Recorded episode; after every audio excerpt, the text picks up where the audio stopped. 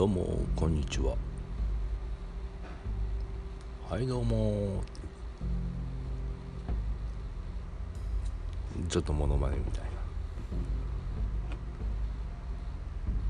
こんな感じでちょっと今回はニュース。やっぱりいろいろネットとかみんなもテレビのニュースじゃなくいろいろ情報を仕入れてると思うけどもそれの見方とかを考えようかなと。ニュースを報道している側には意図があるしその上の存在からしたらこうしたらこういうふうに流してくれるからみたいなもう読み読みにされてるからその裏を読むという裏の見方考え方をちょっと例えば今ならトランプさんとバイデンさんの選挙。でバイデンさんになった場合副大統領にはカマラ・ハリスをしますと。言ってましたね。僕前にトランプさん怪しいからもしかしたらバイデンさんの副大統領をメインにしてバイデンを勝たすかも。っ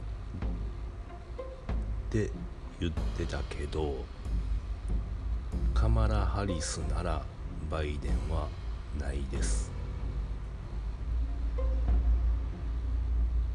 でそのカマラ・ハリスじゃなくカレンカレンバス下院議員っていう人もいたんやけどその人も黒人の女性なんですけどその人ならバイデンありかなと思っていました。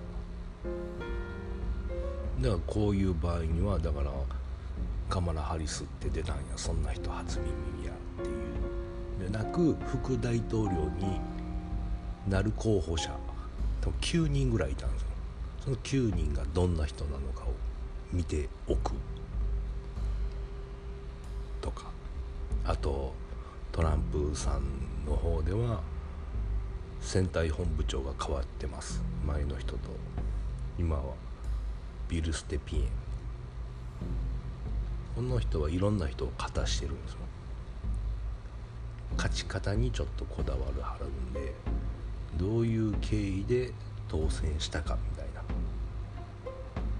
そういうところも見ると次の選挙戦が見えてくるかなと思います。選挙戦といえば中国との戦争米中戦争。習近平さんはこのアメリカ大統領選までに絶対アメリカは仕掛けてくるっていうのを分かっています。仕掛けてくる。だからそれまでに仕掛ける。な。トランプさんが当選してしまったらもう次の4年で中国は終わってしまうのは確実なのでそれを何としてでも阻止したい。からちょっとトランプさんが落ちるようにしたい。でもトランプさん今までオバマさんもずっと戦争してきたけど戦争してないトランプさんだけだからな今。でもそのアメリカのやり方はいつも一緒で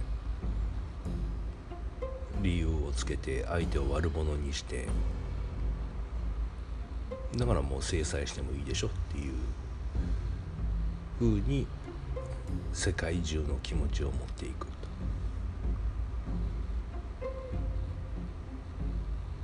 これがもう常套手段です。経済がどん底になで儲けるためには戦争しなあかんしあと災害を起こすとか。これはもう常套手段。で今その戦争してもいいよねっていう風なお膳立てが中国がウイルスをまいて世界中に迷惑をかけてこんなに経済持っているのに自分のところは 5G の利益を優先しして隠蔽してで領海を侵犯したりしてるから制裁してもいいでしょ。ともその準備としてアメリカ軍は横浜にももう武器いろいろ準備してます。準備しているということはもう起こります。彼らが準備すると必ず起こります。起こします。でアメリカはロシア沖でもう何十年ぶりに海軍の演習もしました。ちょっと前に。でそこにはイギリス軍も参加しています。で何もなかったなよかったなって言って笑い合いたいけどももうこれは確実に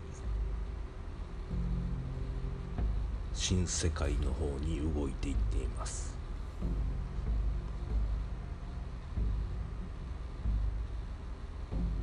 で相変わらず WHO は中国のことをかばっているでしょ？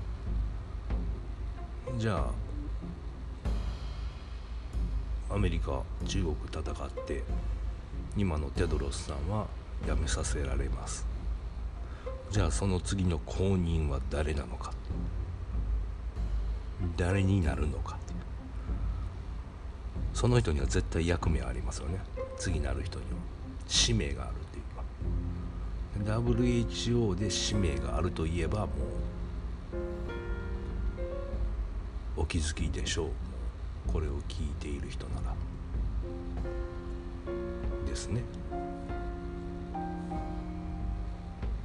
ワクチンです。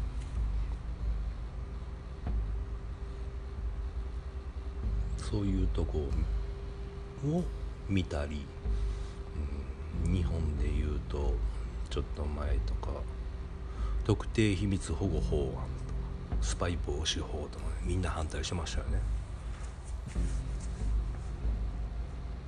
と検察の定年延長とかねみんな反対してましたね。意味分かってるんかなと思ってで僕はずっと思っていました。芸能人もツイッターで言ってるでしょ。うんでスパイ防止法って何やろ。あ水水道言ったな。種子法についても言ったっけ？みんな間違えてんでっていうのを、うん、多分話してると思う。知ってる友達いるし過去に話したんじゃないかな。でスパイ防止法とかはもう監視されるみたいなイメージあるでしょ。全然国民が関係なくって。あの防衛大臣とか外務大臣総理大臣官邸のその大臣のみが扱うっていう情報なんですよ。秘密マル秘特秘っていう。例えば米軍の情報がアメリカ軍の何でもいいです。戦闘機の技術とか作戦とかそういうなんか入ってきても昔は防衛省なら防衛省みんなでの上の方で話してたんですよ。じゃあ大臣副大臣事務次官もうそこでも官僚がいるでしょ。選挙で選ばれてない人が。で事務次官のその役所の人とか名前わからんけど部長とかね例えば役職が多分違うけどそういう偉いさんはみんな知れると。で情報防衛省のトップの方で扱うことができる。でもその中の官僚の人たちはその情報を売るんですよ。リークするんですよ。記者に。新聞記者とかに。お金もらえるから。そこでその情報が中国に流れたりするんですね。例えば事件とか捜査でも捜査筋の情報によるとみたいなニュースで言うでしょ。まああれリークなんですよ。もうそうやってもう漏れることが分かってしまってるからアメリカとかも情報をくれなかった。でもそれを大臣のみトップだけで扱うっていう。それがスパイ防止法特定秘密保護法なんです。で今日本でも NSC っていうアメリカでいう、うん、トップの頭脳みたいな機関ができたからそれで政府が一丸となって情報を封じ込めて政府っていうんじゃないなその大臣のみででもそこに農林大臣とか入ってませんよ。その外交とかあの防衛っていう面での情報大臣だけがその情報を共有することによってリークすることもなくなっていくし動きやすくすると。今までの省庁が情報を共有せずバラバラで大事な情報を得ていたけどそれもズブズブに漏れていって外務省の情報を防衛省には言いませんとかなってたけどそれを一つにまとめましょうっていうのが特定秘密保護法の内容です。周りにつられて反対してるだけじゃなく本当にちょっと調べてとかなんかみんなが反対しだしたら逆に怪しいって何なんやろっていうのを勉強するっていう。ことが大事だと思います。あと韓国北朝鮮の関係とかもなんか変わってきそうですね。まあ統一はされるんやけど結果は同じでそのなり方がなんか変わりそうな気がするね。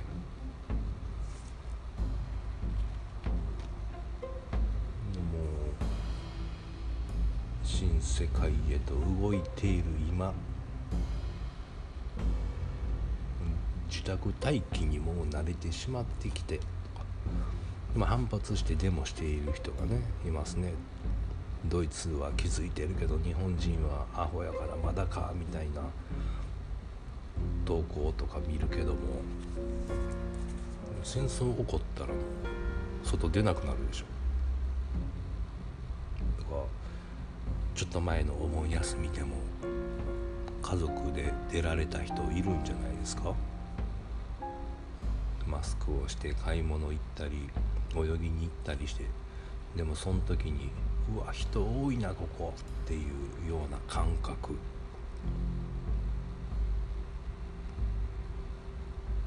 どうです？去年ってそんなこと思わなかったでしょ？ここ人多いなっていうのもそれ支配層の人たちと同じ感覚になってますよ。人口削減減らそうっていう。それも目的やしね。向こうの人たちの。それがちょっと危険ですね。そういう動きというの。はまあ、コロナに関して言ったらもう韓国はもうコロナ感染で携帯データを利用してあの人はどこにいるこの人はどこにいるっていう情報を使っている人の許可なしに携帯電話会社がもう国に渡してしまった。で中国ももう監視カメラ顔も全部認証されて国に管理されてもうこれがアジア基準になっていくんじゃないかと。このままでは。っていうかなるんやろね。で大阪府が孫正義とひっついた。孫さんは中国と日本をつなぎたい。そこのもう利権をもう先に取りたい。情報がつながるんですよね。データも全部その辺の動き吉村さんもいいよかったんやけどねずっと。当初の動きは。なんで孫さんとひっついたかっていう多分上に橋本さんがいたから結局そうやったんか騙されてるふりをしているのか昔の安倍さんのように。がまだちょっと見えへんけどあとな孫さんで言ったアリババの役員の、ま、社長かな？マーさんがジャック・マーが辞めたとか退社するとか孫さんももう引退したんかな？引退というか退任かな？退任した。金持ちでそのままいてた。らお金入ってくるのに役員で役職だけで。なんで辞めるんでしょ？う辞める必要ないよね。お金持ちがそういうのを辞める時はさらにお金儲けの話があるんですよ。それ以上の。そういう時に退任します。アリババので通販してる人はもうマーさんは北海道にもモールを作ってますね。もう次は北海道の市場みたいな。で北海道で得た鮭とかそういう特産品を中国人に売る。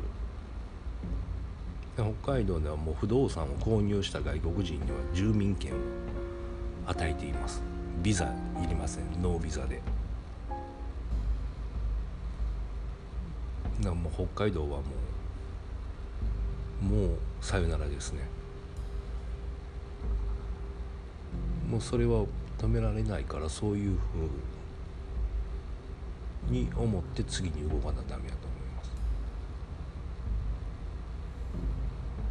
あとほんでもは中国もだからアメリカに言われてるばっかじゃなくてサイバー攻撃したりしてるでしょ？だからアメリカも制裁します。各国がそういうふうに中国をいじめていじめてみたいな昔の日本みたいにボンって爆発するのを待っている。中国もまた習さんはあんま賢くないからね。米軍が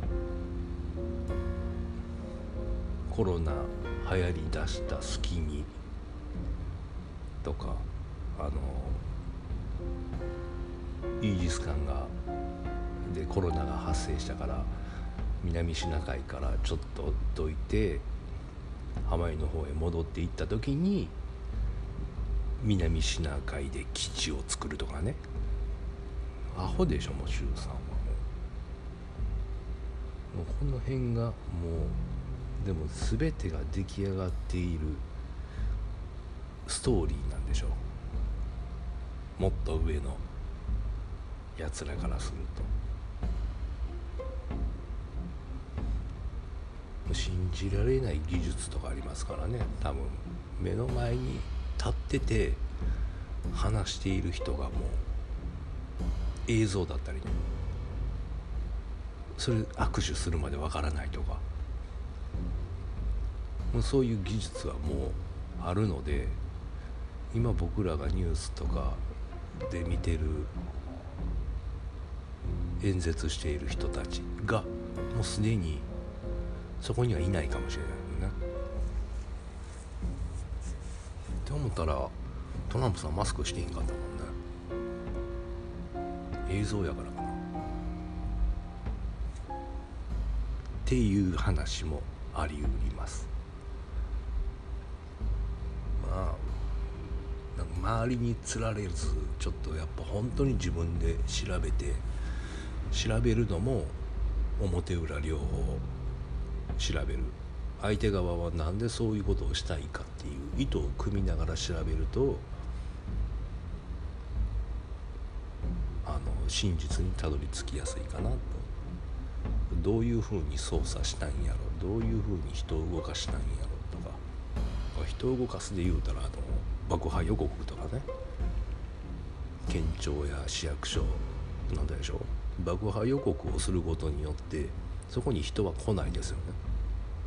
人が来ない間に何かができますよね。あと爆破予告が出ていない市役所学校。順番に来ますよ。ということでまあニュース関係はもうみんなそれぞれ仕入れられるからそれの分析を誤らずっていう多分聞いてくれている人はセンスがいいから大丈夫だと思います。ぶっとぶっ飛び話系を次は飛びでもないんかな。そういうそういう方向でまた戻っていくの昔みたいにってい